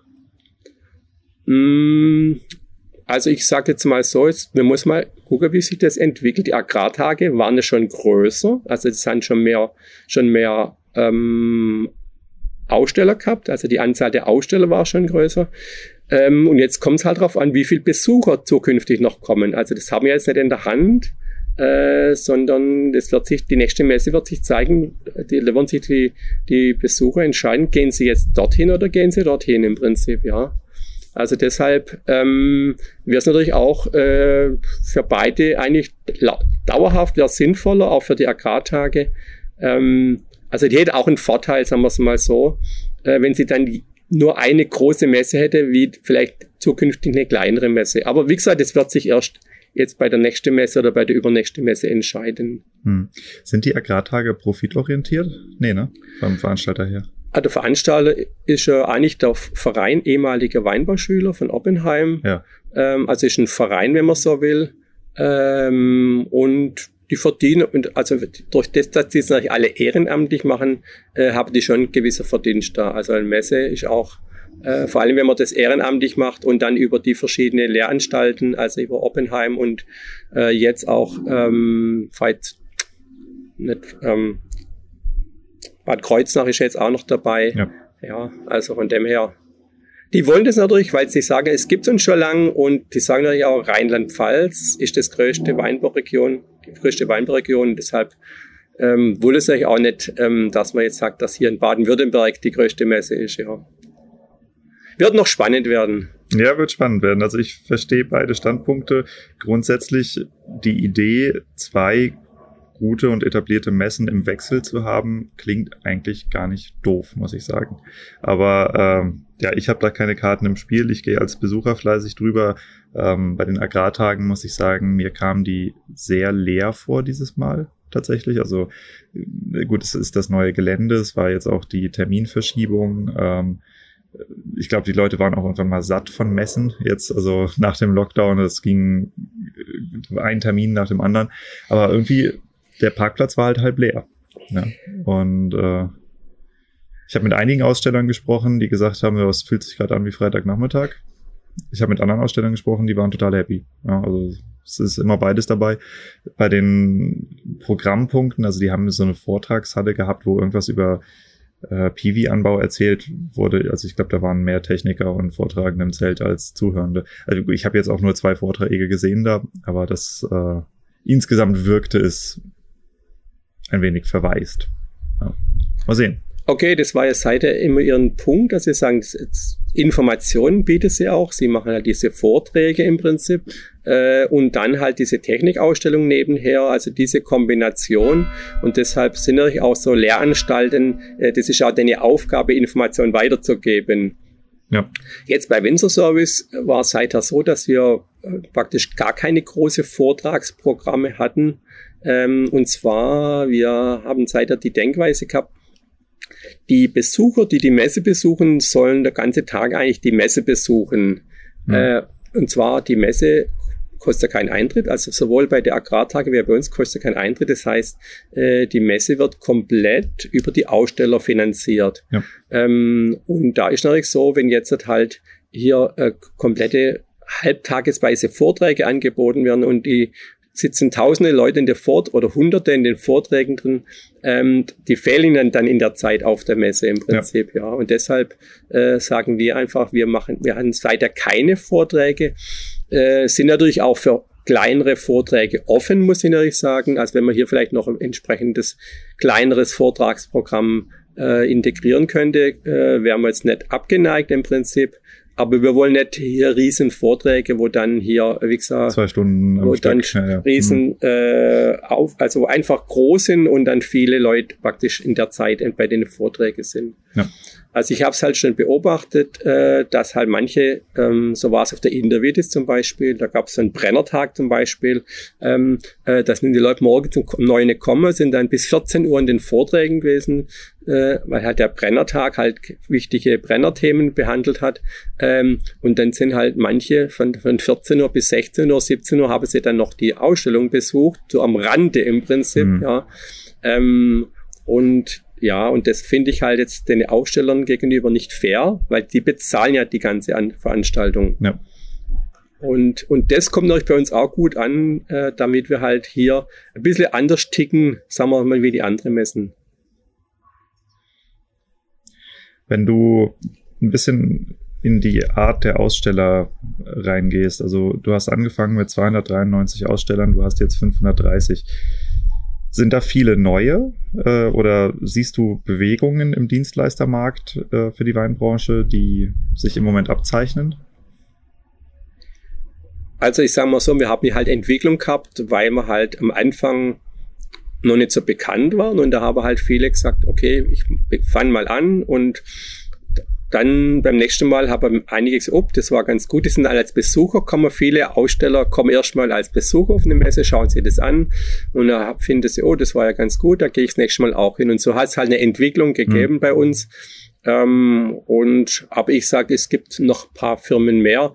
Also da ist noch, wäre noch ein Wachstum möglich, äh, speziell unter dem Gesichtspunkt halt Weinbau, Kellerwirtschaft, Obstbau, Brennerei, Dienstleistungen, und alles, was drumherum hängt. Also ich denke, also da gibt es schon noch ein paar Firmen, wo noch dabei sein könnten, wo man noch gewinnen könnte. Hm. Ja, sicherlich. nee, also es passiert ja auch echt viel im Markt. Also gerade wenn du mal schaust, äh, wie viele Anbieter wir eben auch im Ausland haben, die den deutschen Markt noch gar nicht erschlossen haben, aber langsam hierher kommen. Ähm, ich nehme an, dass du wahrscheinlich auch in den nächsten Jahren verstärkt äh, Anlauf von chinesischen Firmen kriegen wirst oder zumindest Eignern. Weil, ähm, ich glaube, da tut sich eine ganze Menge, die wir hier noch gar nicht so richtig auf dem Schirm haben.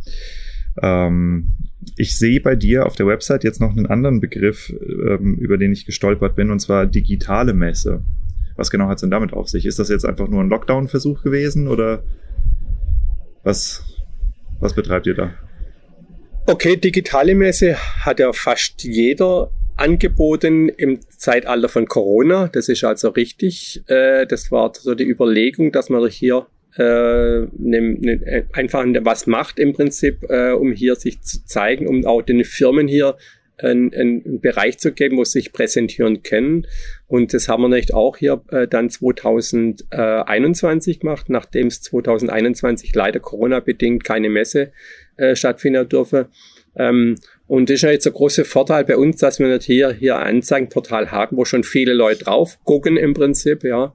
Ähm, und deshalb werden wir das jetzt auch in 23 äh, noch ein bisschen weiter ausbauen, äh, dieses Thema äh, mit digitalen Messen und eher dann unter dem Bereich so so Lieferanten Datenbank einfach, also wir wollen einfach hier noch eine Rubriken, ein paar Rubriken haben, äh, wo man halt hier mehr Informationen, man kann dort auch Filme reinsetzen, Videos und so weiter, man kann PDF-Dateien hinterlegen. Also wir versuchen gerade über dieses Thema digitale Messe ähm, unseres, unsere Homepage noch ein bisschen attraktiver und mhm. ähm, ja einfach freundlicher machen, um mehr Informationen, wo halt zeitgemäßer sind. Also wie gesagt, einfach ähm, ja, weil man schon viele Leute haben, weil wir, wir haben Kontakt zu den Firmen, wir haben Kontakt äh, zu den ähm, Aussteller, ähm, wir haben Kontakt zu den Winzer und deshalb werden wir das relativ einfach zu kostengünstigen also zu einem sehr günstiger Preis anbieten, dass die Leute es halt noch zusätzlich machen können. Hm.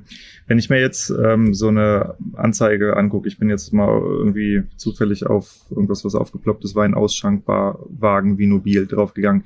Wie unterscheidet sich das von einer normalen Anzeige, die jetzt ein Händler bei dir stellen könnte? Und was steckt da in etwa kostentechnisch dahinter, wenn man das als Werbeplattform nutzt? Also das ist das, was ich gerade schon gesagt habe, dass man halt hier bei der digitalen Messe oder wenn es später mal Lieferanten-Datenbank, äh, dass man hier einfach hier mehrere Möglichkeiten hat, dass man halt hier auch Filme reinsetzen kann, dass man hier PDF-Dateien reinsetzen kann, mehr Bilder reinsetzen, mehr Informationen, einfach umfangreichere, äh, umfangreiche Werbung zu machen, wenn man so will. Also das ist halt ein neues Werbeplattform im Prinzip, uns anders halt mehr Kleinanzeigen, wenn man so will. Hm. Und das soll halt dauerhaft drinstehen. Also bei den Anzeigen hier, die jede Anzeige steht ja nur im Prinzip maximal zwei Monate drin. Und äh, diese, dieser Bereich, der steht dann das ganze Jahr da drin. Also ist praktisch ein, ein Nachschlagewerk oder ein Informationswerk, wo man das ganze, ganz, ganze Jahr informieren kann. Hm. Und da inserieren kostet? Ähm, das ist eine gute Frage. Das wird jetzt zusammen äh, mit der Messe, wenn man sich bei der Messe anmeldet, äh, ich glaube, es beginnt bei 59 Euro. Also es beginnt relativ günstig. Da gibt es auch verschiedene Pakete, aber es beginnt bei, also auch wieder sehr preisgünstig. Ähm, mhm. Es beginnt bei 59 Euro. Okay. Ähm, mir ist gerade so beim Scrollen über deine Seite was aufgefallen, was ihr vielleicht noch als wirklich interessante Rubrik mit aufnehmen könntet. Und zwar äh, Informationen über Fördergelder für Weinbau, für den Obstbau. Das ist so fürchterlich, wenn man sich die selber zusammensuchen muss als Winzer. Also äh, das ist ein Thema, was damit würdet ihr massiv punkten, wenn ihr eine spezifische Förderdatenbank aufbaut. Also grundsätzlich sind wir eigentlich für alle äh, Vorschläge äh, dankbar, wenn wir sowas hören und werden dann auch immer Gedanken machen. Also wir bekommen öfters Vorschläge, was man machen mhm. könnte. Wir haben auch schon einige Vorschläge umgesetzt. Genau äh, das Thema mit Fördergelder hat noch uns keiner gesagt im Prinzip. Äh, da muss man ja einfach mal schlau machen. Ähm, weil es ja hier auch jetzt verschiedene Bundesländer gibt. Also das, ja, ist, jetzt, das ist genau das Ding. Genau, das ja. ist natürlich das Problem, dass hier in Rheinland-Pfalz wieder anders ist wie in Baden-Württemberg. Äh, aber grundsätzlich eine gute Sache. Wir werden uns auf jeden Fall diesbezüglich mal Gedanken machen, ob wir hier ähm, eine entsprechende Rubrik einsetzen können. Also mhm. wie gesagt, wir sind für alle Vorschläge Verbesserungsvorschläge sind wir immer dankbar. Mhm. Ja, ich, ich bin da jetzt drauf gekommen, weil ähm, ich mache als äh, Beratung für Weingüter, ähm, helfe ich denen oft, richtige Agenturen zu suchen und ich helfe denen auch eben oft, die äh, Förderung dafür zu bekommen und äh, habe seitdem eine Idee davon. Also ich darf mich rein rechtlich nicht Fördermittelberater nennen, dafür musst du Jurist sein oder irgendwie eine extra Fortbildung machen. Aber ich habe äh, mich reingearbeitet in diesen Dschungel und das ist das ist schon übel. Und ähm, ich habe da festgestellt, dass es Unternehmen gibt, die sich halt auf die Akquise solcher Fördermittel nicht nur für Solaranlagen oder irgendwie so Einkommenszusatzquellen für Landwirtschaft und so Geschichten spezialisiert haben, sondern ähm, die auch äh, auf die Akquise von Fördermitteln im sei das jetzt, wenn es um Marketing geht, wenn es um alles geht, ähm, die hätten wahrscheinlich hohes Interesse daran, ihre Dienstleistungen da anzubieten. Und ich habe mich mit Winzern darüber unterhalten, die kommen oft noch gar nicht auf die Idee, dass Sachen, die sie, wo sie investieren, dass die förderbar sind. Und wenn, dann haben sie nicht die Zeit, da nachzuschlagen. Und das ist, ähm, es gibt Fördertöpfe. Äh, ich habe da jetzt mit dem Landwirtschaftsministerium telefoniert vor ein paar Wochen. Die sind irgendwie 15 bis 20 Millionen Euro große EU-Fördertöpfe. Die werden keine 10 Prozent abgerufen, weil einfach niemand durchblickt und weil auch die wenigsten wissen, dass sie tatsächlich da sind. Also das ist ein Thema, wo äh, und, äh, dem Weinbau an und für sich geht da so viel Geld durch die Lappen, das ist unfassbar. Ja, deshalb, äh, wenn es jemanden gäbe, ich, ich selber denke die ganze Zeit drüber nach, ich kann es alleine nicht bringen, aber wenn es jemanden gäbe, der anfängt, das zu äh, zu sammeln und aktuell zu halten, das wäre ein Segen für die Branche, ein absoluter Segen. Ja. Gut, also vielleicht können wir in dem, zusammen, in dem Thema mal zusammenarbeiten und du kannst deine, gerne, ja, gerne. deine Informationen hier reinsetzen im Prinzip. Vielleicht kannst du selber hier eine, eine Rubrik eintragen, wo du da entsprechend äh, dich präsentierst und wo du deine Informationen, also wie gesagt, ja, ich habe schon überlegt, ja. ob ich das, also, also in Podcast-Form ist es sch schwer darüber zu sprechen, weil es sich so oft ändert, aber vom mhm. Prinzip, man müsste eigentlich regelmäßig bei der IHK und bei der Landwirtschaftskammer und bei der Infrastruktur und wie ist die Bank, ISB, äh, abfragen, weil es gibt keine Ahnung, parallel 3000 Förderprogramme oder sowas. Und, aber das ist richtig viel Geld. Das ist richtig, richtig viel Geld. Ja. Mhm. Das ist mir eben so eingefallen. Ich bin immer also ein bisschen, komme aus meiner Beraterrolle nicht raus. Und wenn ich was sehe, wo ich denke, das würde hier gut passen, dann sage ich Bescheid. Okay, ähm, die digitale Messe. Habt ihr eine App? Nein. Wollt ihr eine App? Ähm, wir haben wir sind sogar noch, ich muss dazu sagen, wir haben jetzt eine relativ neue Homepage. Ja. ja.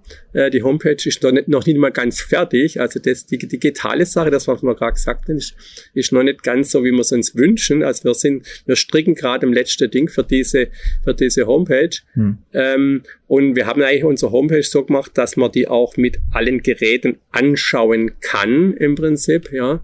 Ähm, und das Problem, deshalb war es das Problem bis jetzt, dass wir gesagt haben, jetzt müssen wir erstmal das eine fertig machen, mhm. bevor wir das neue machen. Und da gibt es natürlich hier immer so viele Veränderungen, weil es das alles hier, also ich kenne mich da zu wenig aus, muss ich sagen. Ich habe eine Firma, wo das für uns macht im mhm. Prinzip, ja. Ähm, und ich sage immer, ich bin jetzt 62 Jahre alt, äh, mache das jetzt 21 Jahre alt. Äh, mein äh, Mitarbeiter, mein Stiefsohn und mein Nachfolger, wo das macht, für den muss ich auch noch was übrig lassen im Prinzip, ja. Äh, und der wird die nächsten Jahre bestimmt auch noch einige Sachen einbringen hier. Mhm. Äh, und deshalb kann das gut sein, dass er das Thema App vielleicht auch noch ein Thema wird im Prinzip, ja. Mhm. Ähm, muss alles gepflegt werden natürlich. Ähm, und deshalb müssen wir eigentlich erstmal dieses Thema voll komplett machen im Prinzip. Ja, klar. klar. Ja. Und dann muss man ja auch sagen, wie gesagt, wir sind halt ein ganz kleiner Familienbetrieb mit zwei, mit drei Leuten im Prinzip, ja. Ähm, und wir sind ja jetzt komplett ausgelastet, auch mit der Messevorbereitung.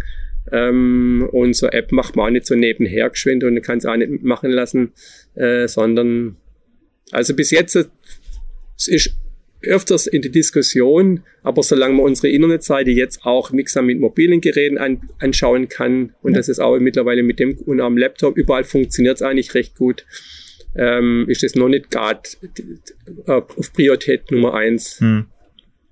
Habt ihr einen Newsletter? Wir haben einen Newsletter. Ähm, wir sammeln ja E-Mail-Adressen, alle, alle Leute, die bei uns schon mal eine Anzeige geschaltet haben äh, es werden da eingetragen. Ähm, und da der Newsletter erscheint alle zwei, drei Wochen im Prinzip. Ähm, und da sind wir auch gerade dabei, den ein bisschen wertiger zu machen. Also äh, seither haben wir eher nur, nur einfach ein E-Mail geschickt. Achtung, jetzt gibt's wieder neue Newsletter und Achtung, demnächst ist vielleicht eine Messe oder irgend sowas. Ähm, aber das Thema Newsletter, ähm, da werden wir jetzt gerade auch, den wollen wir auch noch ein bisschen wertiger machen und wollen noch ein bisschen mehr Informationen rüberbringen. Hm. Und da sind wir auch gerade noch dran, das noch ein bisschen zu machen. Nutzt ihr den wirklich für News rund um den Winzer-Service oder ist das praktisch auch eine Werbeplattform? Nee, also das ist einfach, wir nutzen eigentlich nur für den Winzer-Service. Äh, wir haben jetzt auch teilweise schon Firmen angeboten, dass sie hier Werbung machen können, aber habe das bis jetzt sehr dezent gemacht, ähm, weil wir wollen da nicht nur an, an Anzeigen äh, wie soll man sagen, einfach, man muss aufpassen, Winzer sind sehr konservativ und ja. äh, wir dürfen nicht überfordern, äh, weil sonst blicken sie das Ding nicht mehr an, muss man sagen. Also das sind wir, deshalb sind wir hier sehr dezent hier ähm, und wollen das eher, eher ruhiger nutzen. Also eher einfach so, kommt wieder E-Mail, Achtung, Finster-Service gibt's noch und da gibt's vielleicht noch eine neue Rubrik oder hier gibt's die und die Anzeigen. Äh, und da sage ich, ach ja klar, Winter-Service und dann, das ist so der Hintergrund von dem, ähm, einfach wie es halt andere Anbieter auch macht, dass ihr Newsletter schickt, um einfach wieder auf die, darauf hinzuweisen, dass die Firma gibt im hm. Prinzip, hm. ja. Hm. Ja, okay. Aber wie gesagt, da ist noch, können wir noch, da arbeiten wir noch dran, dass wir das noch ein bisschen aktiver und informativer machen. Deshalb, wir haben noch ein paar Baustellen. Was mich jetzt mal interessieren würde, du sagst, äh, du findest, du befindest dich gerade im Generationswechsel ne, an deinen Stiefsohn, Schwiegersohn. Stiefsohn. Stiefsohn. Ähm, wie unterscheidet sich der Generationswechsel in einem Familienbetrieb, der eigentlich eher eine Art Softwareunternehmen, nenne ich Software, aber ein digitales Unternehmen ist äh, gegenüber dem Generationswechsel in einem Weingut. Okay, ich glaube, das sind überall äh, ähnliche Probleme, äh, dass natürlich ein, ich sage jetzt mal, ein, ein, jemand mit 62 Jahre andere Ideen hat und andere Vorstellungen hat, wie jemand mit 35, sagen wir es mal so, ist die nächste Generation, andere Generation. Ähm, und heißt, so, der Heiko darf nicht auf Bio umstellen, oder? Ähm, um ja, okay. so überspitzt zu sagen. Nee, nee, also bei uns ist ganz, also wir sind ja ganz offen. Äh, ich, also ich, wir wollen das auch nicht, äh, der Betrieb wird jetzt nicht komplett übergeben, sondern wir sagen einfach, nächstes Jahr ist die Messe äh, und dann bin ich 63 Jahre alt und dann will ich einfach ein bisschen kürzer treten äh, und dann wird der Heiko noch ein bisschen mehr machen, dann werden wir wahrscheinlich auch personell noch jemand einstellen ähm, und ich glaube, das wird ähnlich sein wie bei vielen anderen Betriebe auch, äh, dass die Jungen halt andere Ideen haben, äh, damit man was noch anders machen kann, weil die einen anderen Blickwinkel haben.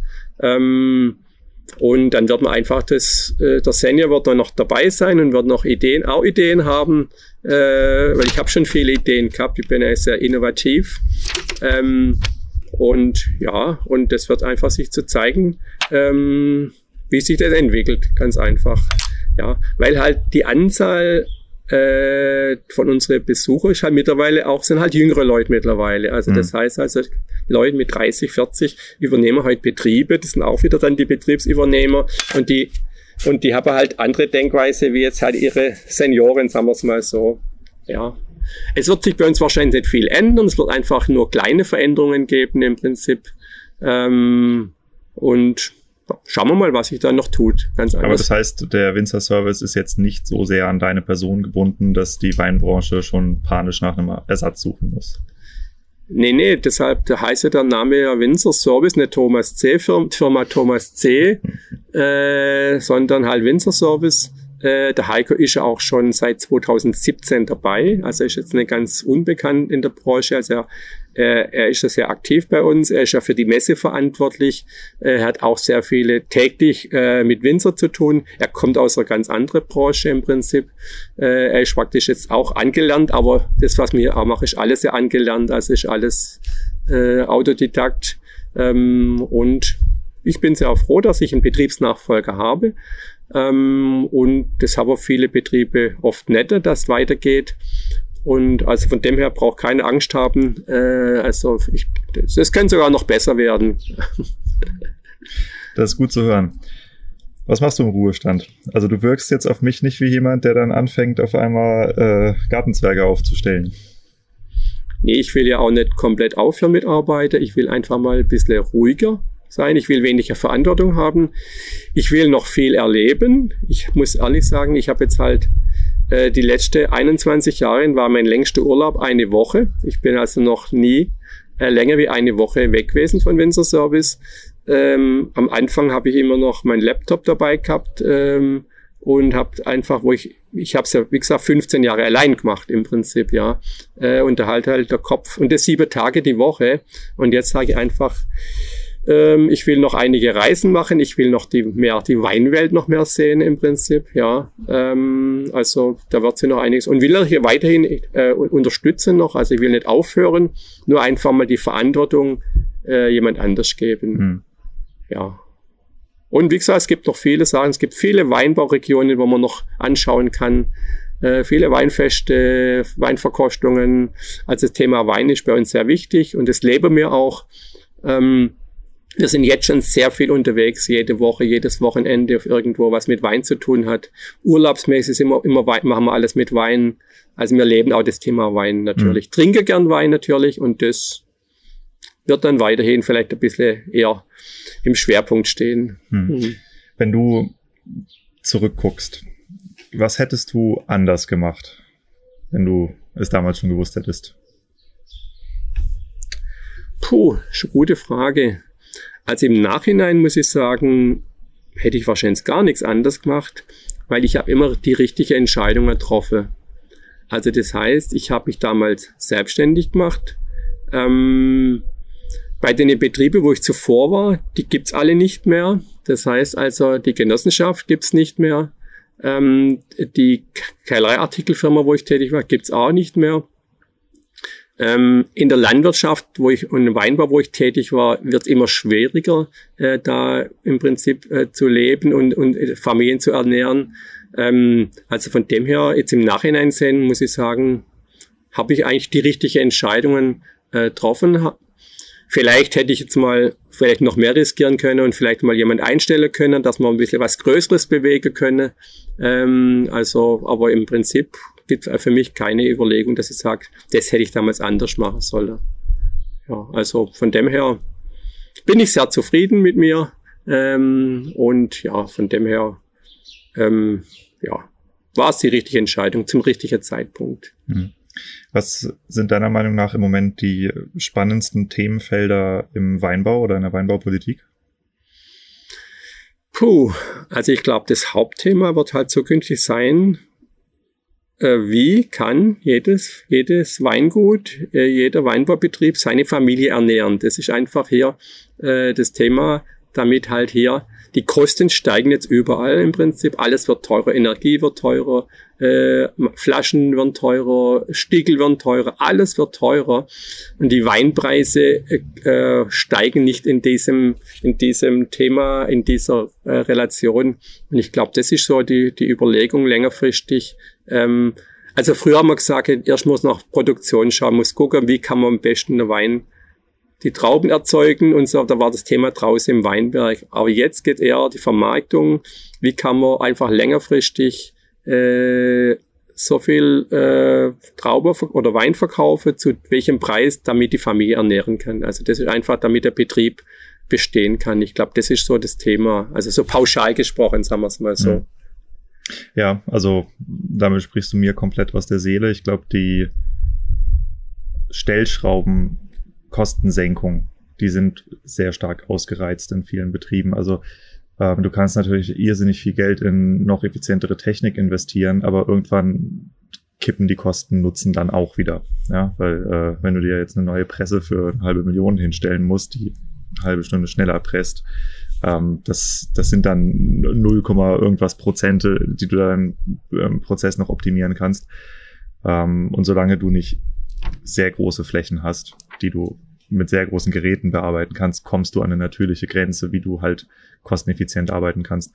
Ähm, deshalb mache ich das hier, was ich tue, weil ich sehe das ganz genauso. Also die Weinbranche, die muss einen ähm, fast eine Art Umdenken erleben. Und das ist leider, auch wenn man es so hart sagen muss, das hat manchmal mit einem ähm, Wegfall einer alten Generation zu tun, die eher den Blick auf die Anbauseite hat und weniger auf die Vermarktungsseite, weil das verkauft sich ja schon irgendwie, sondern die halt sagt, okay, jede zweite Flasche geht bei Aldi über die Theke. Wir müssen mal aufwachen.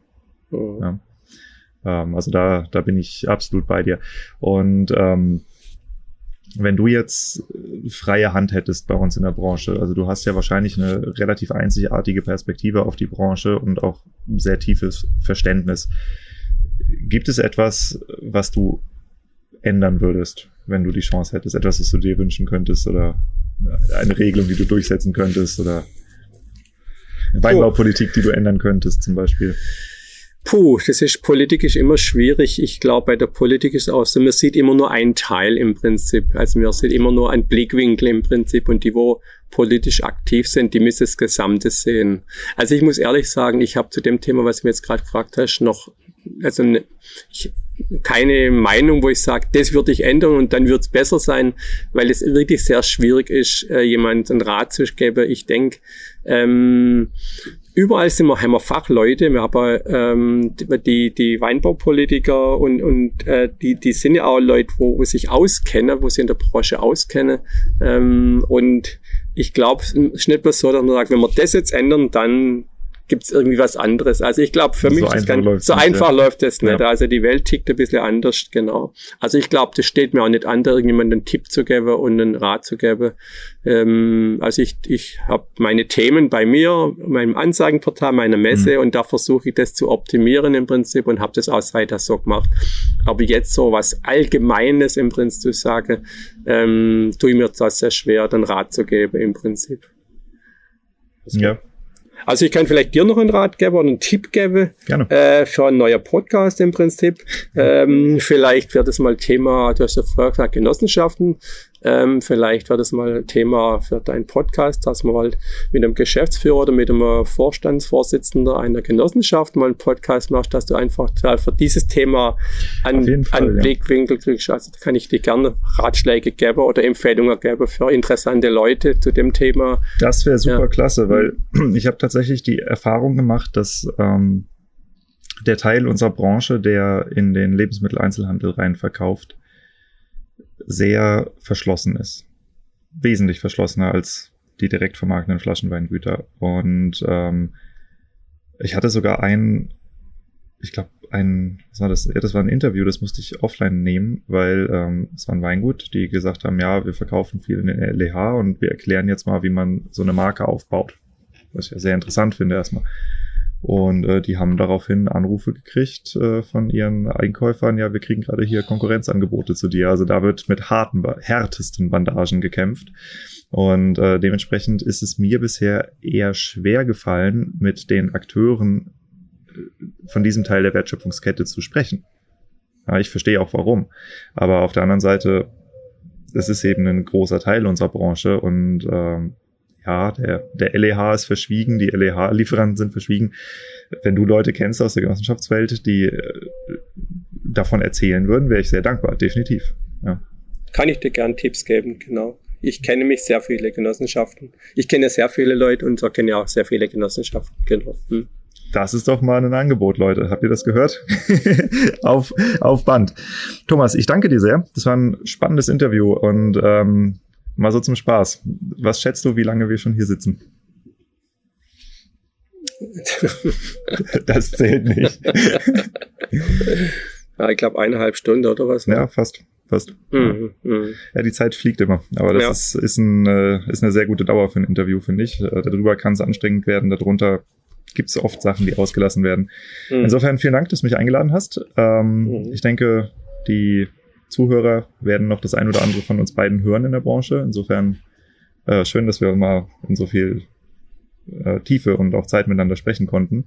Und ich hoffe, dass es dem Winzer Service sehr gut ergehen wird. Ich glaube, das ist eine äh, extreme Bereicherung für unsere Branche. Das wird auch so wahrgenommen. Also ich habe spreche mit vielen Weingütern äh, auch über verschiedene Firmen, über verschiedene Angebote. Wie werden die wahrgenommen? Und ähm, soweit ich das mitgekriegt habe, wirst du wirklich ausgesprochen positiv wahrgenommen. Nicht störend, nicht äh, unfair bepreist, nicht ähm, spammy, ja, was ja alles so sein kann in der Dienstleistungsbranche, sondern einfach ist gut, dass es da ist. Solide, vertrauenswürdig und äh, das wollte ich mal so im Namen derer, die mir das gesagt haben, dann weiterreichen. Mhm, danke, das höre ich auch so. Immer, ich komme ja auch viel rum. Ich habe ja schon in alle deutschen Weinbauregionen Urlaub gemacht und bin ja da mit meinem Traktor ja auch, oder nicht mit meinem Traktor, sondern mit einem gesponserten Traktor ja äh, letztes Jahr durch alle Weinbauregionen gefahren. Äh, und da habe ich auch die gleiche Rückmeldung gehört, dass einfach das Thema Windsor Service, der Name Windsor Service und die Internetseite Windsor Service und mittlerweile auch die Messe, Windsor Service Messe, dass das eigentlich sehr gut ankommt und dass wir da einen guten Namen haben. Mhm. Ja, kann man auf jeden Fall zum Thema Markenaufbau äh, was lernen bei dir. Ja. Wird es nochmal eine Traktortour geben? Also ich habe es noch auf dem Plan und zwar, ich, mich interessiert natürlich jetzt in Deutschland nicht mehr die Regionen, die kenne ich alles, sondern zum Beispiel Österreich würde mich interessieren. Also, ja.